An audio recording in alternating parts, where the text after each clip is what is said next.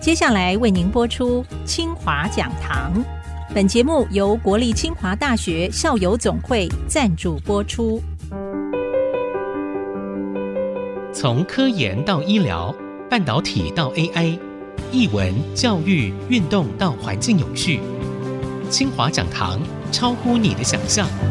欢迎听众朋友再度收听 IC 部落格，我是 IC 部落格阁主谢美芳。今天呢，展开一个全新的单元——清华讲堂专题系列。那么第一集的播出，一定要邀请到校园的大家长贺成红校长，谈谈我们最新的清华最新近况。主持人好，各位听众朋友们，大家好。校长，记者会啊，经常会听到清华三点零这样的一个最新的一个计划方针啊，配合学术最新的趋势，做一些最新的规划，而且挑战也越来越大哦。清华三点零的全新的愿景究竟会是怎么样？好，谢谢。谈到三点零，它当然是从一点零、二点零而来，所以容我呢很快的把清华的校史啊回顾，从一点零、二点零一直到今天的三点零啊。清华的历史大概有一百一十年，其实它就等于是近代史的一个缩影。我们差不多可以把第一个五十年称为一点零，第二个五十年称为二点零。那最近的发展呢，我们正进入三点零的这个分水岭上啊。那第一个五十年，其实大家知道，清华的成立是来自于庚子赔款，特别是罗斯福总统把美国的退还的庚子赔款，在这里成立了一所近代的大学，用来沟通中西，在免于因为不理解而产生的重大的冲突。因为十九世纪末啊。整个中国跟西方的冲突达到了这个高点，所以发生了几次大规模的这个战争，这个损害非常的大。所以清华一点零呢是在这个背景之下成立的。那当时延揽了许多大师，譬如典型的代表是有我们国学院四大导师梁启超啦、赵元任啦、王国维啦，有些看起来是这个小帽马褂，像国学大师王国维先生，就是谈这个人生三境界这一位。但是他们都是学贯中西，譬如说梁启超呢，他是提倡新文化，主张变法；赵元任呢，更是精通数十种中西语言和方言。他最成名的曲子呢，是《叫我如何不想他》，非常脍炙人口。这几位大师，他们都是学贯中西，是所谓旧学细密，新学呢通达。这样子的这个大师在清华一点零所扮演的角色啊，他就是希望能够把中西汇通起来，就知识做一个奠基的这个工作。那因为如此呢，我们也培养了非常了不起的这个人才。在一点零这五十年里面，清华培养出了两位诺贝尔奖的得主。那这个在我们历史上面是第一次啊，也是非常难得的啊。清华的二点零呢，它是到了台湾之后。基本上发展这个工程，所谓学以致用了哈，希望利用后生，所以呃，主要的学生呢都投入到科技产业啊。那这一点呢，呃，我特别要提出来，在一九七零年代担任清华大学校长的徐贤修先生，他事实上曾经担任这个工研院一水早期的董事长，他也是倡议成立新竹科学园区的创办人。那大家都知道，因为一水因为科学园区的成立。以至于后来联电、台积电整个半导体的产业链呢，在台湾发展起来，所以这个是很重要的一个脉络。就是清华二点零这五十年呢，主要是经世致用。很有趣的事情是，这个清华的二点零呢，因为两岸分治，北京的清华大学呢，也是从刚开始的时候，它完全摒弃了早先的人文社会和自然科学啊，专攻于工程。所以也是走了一个富国强兵、重视经济建设、人才培育这样的一条路。所以呃，这两岸清华殊途同归哈，二点零都是一个学以致用、利用后生这样子的一种方向。那为什么我们会提到三点零呢？因为我想这个一流的大学啊，要培养一流的人才，一流的人才主要是要能够致力解决人类所面临的重大的问题。那人类现在碰到了许多重大问题啊，其实都是跨领域的，特别还跨度非常的大，跨越了人文和科技。举例来说，我们最近大家谈很多气候变迁，那这里面当然有大量的科技的问题，而且是不同门类的科技的问题。那也有大量的所谓这个人欲的问题，就是人希望过怎么样的生活的问题啊。这样子的一个 solution 啊，它势必要来自一个结合人文和科技共同面对的一种人才所提出来的想法。那又譬如说能源问题、水资源问题，差不多都有类似的情形。那又譬如最近大家谈的比较多阿富汗战争，那这个战争当然是个文化上面的冲突，但是呢，科技呢，它已经是个手段，它甚至科技本身也成为战争的目的的一部分啊，呃，等等等等，非常的多啊。世界上现在的大问题都是跨领域的，所以清华的这个三点零啊，意思就是进入一个跨领域的时代。真的是进入了台湾整个近代发展史的缩影愿景当中哦，这样的一个学术愿景，我想当初也是你一路在主导擘画的，一路走来，你的感觉如何？我想我生逢其时哈，正是一个时代正在面临某些变迁，高等教育也面临一些挑战的时候。确实，我想在几年前接任那个时候，呃，心里面确实有一个这样子的念头哈，就是我们刚刚提到的。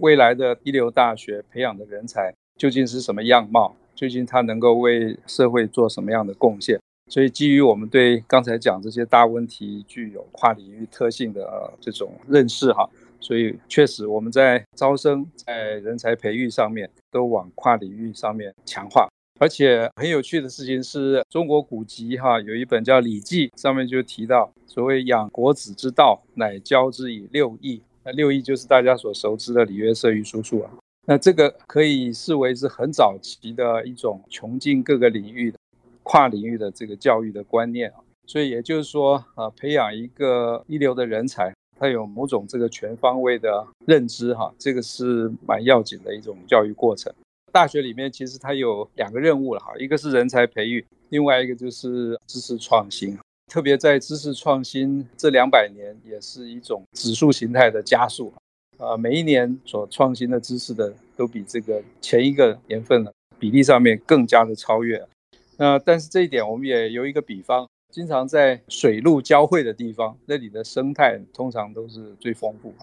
所以如果能够在使用不同的领域的知识共同汇通起来，它知识创新的这个可能性啊。跟它精彩的程度啊，都是非常可观的，所以这个也是我们啊、呃，对于说跨领域为什么是一流大学啊，它是一个重要的内涵，也是一个很重要的原因了、喜欢您用这样的一个比喻啊，来形容知识跟时代与时俱进的交汇点上所产生的碰撞。嗯换句话说，是用正面的能量来看这个事情。我不看它可能会产生的冲击，但是我看到新的解决的办法，还有我们这个汇合点上，大家这个英雄相惜、绽放的愿景啊。校长告诉我们一个小故事，或者是一大的一个转变，这样的一个实质的案例，好不好？好，其实这几年里面啊，我想有一些是跟大家共同一样的呃感触了啊，嗯，就是很多新的发展啊，新的应用啊。快速的呃加入我们的生活，呃改变我们的生活哈。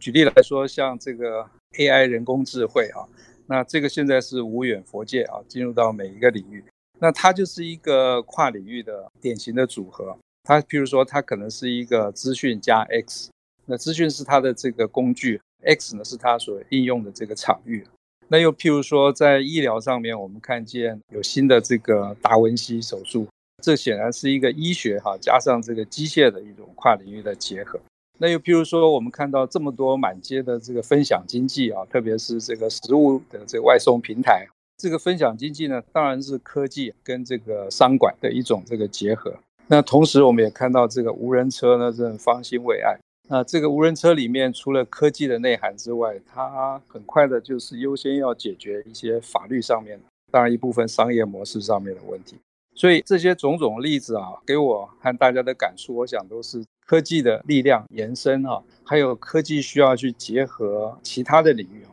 所能够创生的可能性，真的是非常的惊人。这里因此，我想回顾清华的发展的历史，我们希望能够啊发挥清华的 niche 啊，它清华的利基啊，大家都认为清华有非常雄厚的科技的基础。确实的确如此，所以我们看到刚才不论 AI、达文西、分享经济啊、无人车等等，这些呢都是一个好像科技加 X 的概念了。所以以科技为基础啊但是它要适度的哈结合其他的领域，科技以外的领域，啊，譬如说医学，譬如说商管啊，譬如说法律等等，它就可以发展出非常精彩的新的知识和人才。所以清华的这个跨领域或者清华的这个三点零啊，就是着眼于发挥清华既有的优势，同时借由跨领域去发展这个新的啊可能性。这是这几年来我越来越深信不疑的一件事情啊。校长的分享啊，让我们忍不住要在期待啊，从一点零、二点零到三点零，看到清华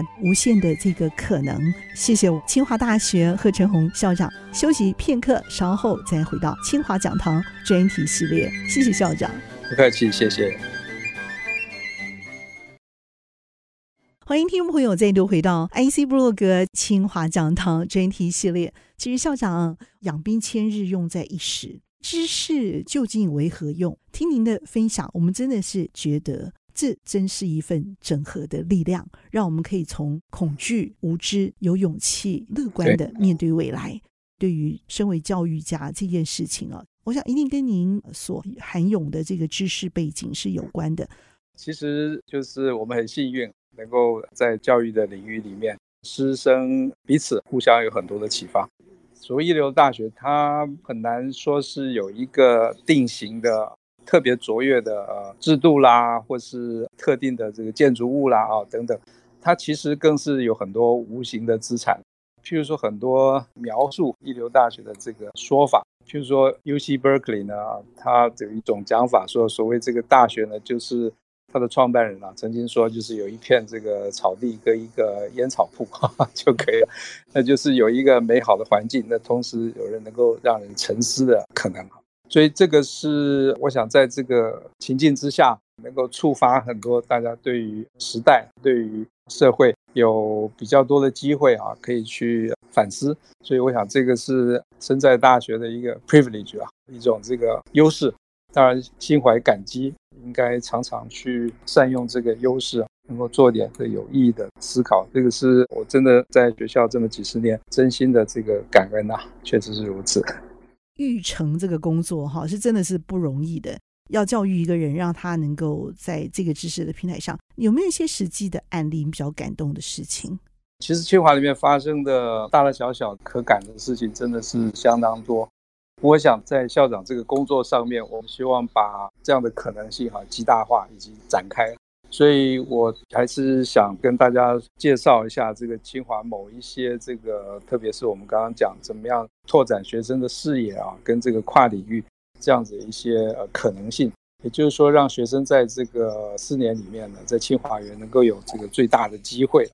我们在人才的培育上面。从大概十年、十一二年前开始，我们率先开始一种所谓能够让跨领域的学习落地落实的一种制度，叫做学院的学士班。那因为大家知道，包括我们这个世代，我想这个听众朋友们绝大部分念大学的时候都是特定的一个系，从这个系进去，从这个系出来，第一个转系相当困难，第二个呢要跨越这个系的藩篱去做其他的学习是更加的困难。那为了突破这样子一种困境，所以设立了一个叫做学院的学士班。学生进来的时候，他就不是专属于哪一个系啊，所以在这个院的学士班里面，他有自己一套这个毕业的啊学程的设计，着向于两个专长，两个几乎等量的这个专长。那第一个专长呢会在学院里面，第二个专长呢在学院外面。所以学院里面看是有三个、五个的选择，那学院外面呢可能更是有十几、二十几、三十几种选择。所以把它这个 X 乘 Y 起来呢，就可能会产生这个上百种的专长的组合。那这种跨领域的这个特性呢，就使这个学生的这个眼界顿时就产生了全新的可能性。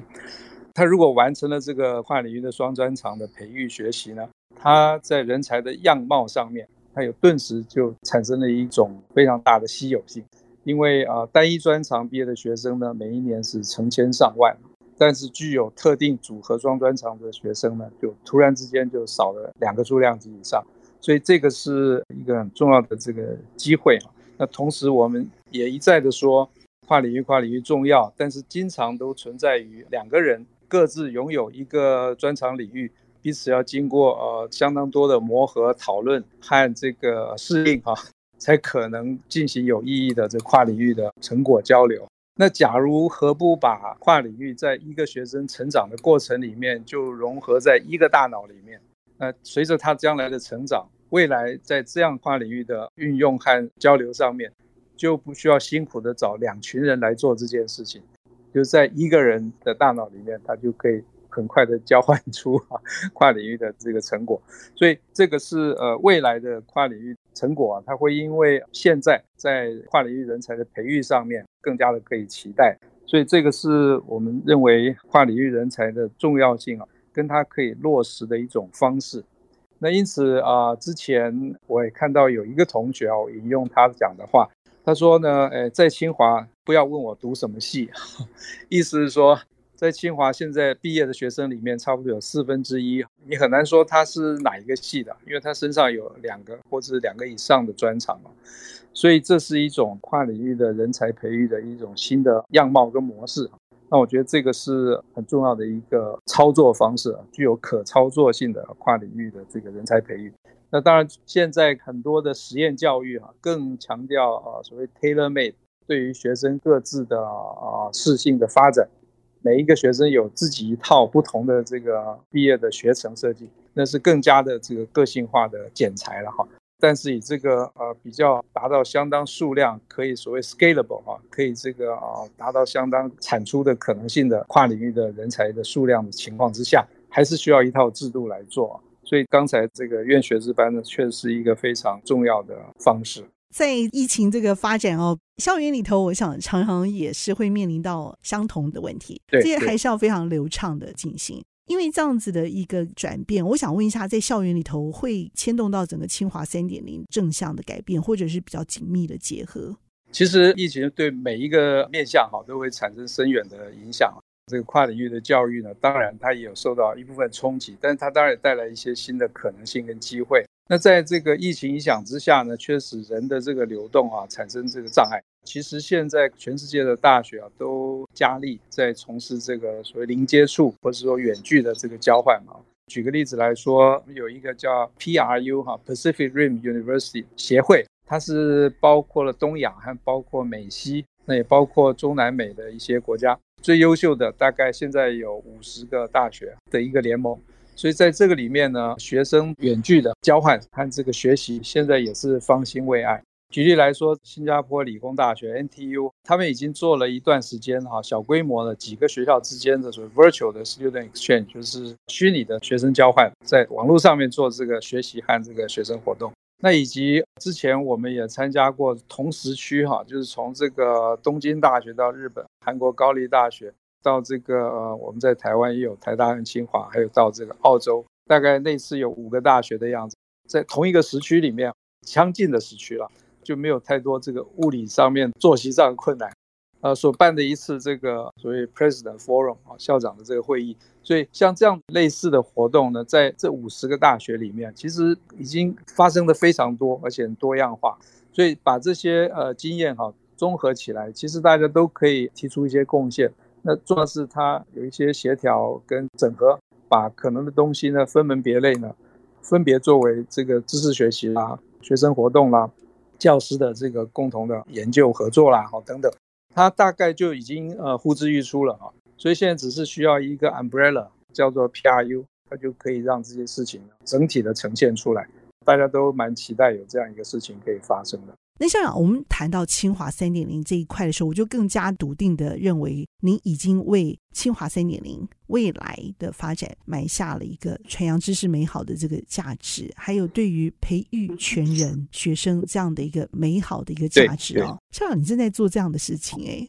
我想，确实，我们希望学生有更多的彼此的尊重，以及构建更加繁花茂盛的知识花园等等啊。那这些都需要一个呃领域之间能够互相理解，和互相交汇这样子的一种教育过程。所以这是为什么我们一再的强调跨领域的重要性。那同时，清华的这个优秀的传统呢是科技啊，如同大家所知道。那我们发挥这个优势，科技加 X，它才能够产生这个新时代新的人才的重要性啊。有一句老话说，科技始终来自人性啊。所以科技如果脱离了人性的话，它价值是小的。但它如果是能够回头照顾到人性的需求，科技的价值是大的。那同时，另外有一句话说，以前大家说“民之所欲，常在我心”，其实我觉得这应该是“民之所欲呢，常在科技之心”哈。所以我们希望把这科技结合了 X 之后，作为清华这个真正能够发挥人才培育、知识创新的这个典范的这个方式啊。